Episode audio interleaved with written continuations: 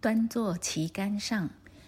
竹巴格局传承是以注重实修而著称的重要传承，从未掌有政权，分布甚广，远达不丹。竹巴坤烈是竹巴格局传承中一位看似不合常理的愚邪士，以对欺骗与伪善绝不妥协、绝不遮掩的形象，活在人们的记忆里。对于寺庙中的种种不圆满之处，他更是毫不放过。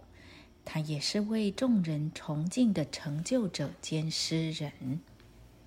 佛教经文本具的力量不可思议，但在我们身上能体现出多少，还要看我们能否与佛经相应。有一次，竹巴坤烈无事可做，走进一个寺院的大集会中。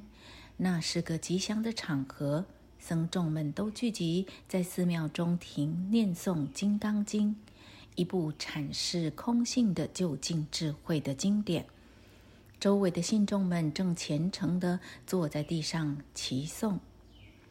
虽然竹巴坤烈看起来像个流浪汉，但开心的举止与真实心灵所表现出来的仪容，使他显得与众不同。直至今日，许多人还在找寻竹巴坤烈所具有的崇高的内在宁静与成就。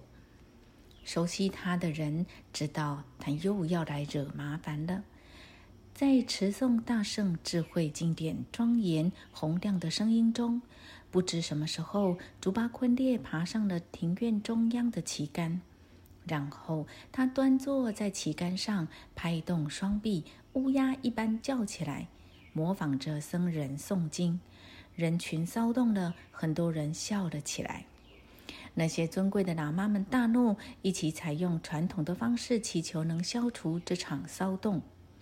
愿以此经的力量，让这个恶作剧的乞丐下来。他们抑扬顿挫地吟唱。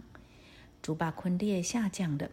于是僧人们更加起劲地继续唱诵，愿以我们专注念诵这部经书的力量，让这蓄意不良的乞丐下来。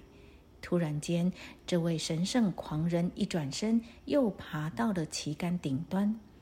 朱巴坤烈哈哈大笑说：“鹦鹉是无法专注的，鹦鹉学舌是无法了解真意的。”在那儿瞎唱，又怎么会产生能让我下来的力量呢？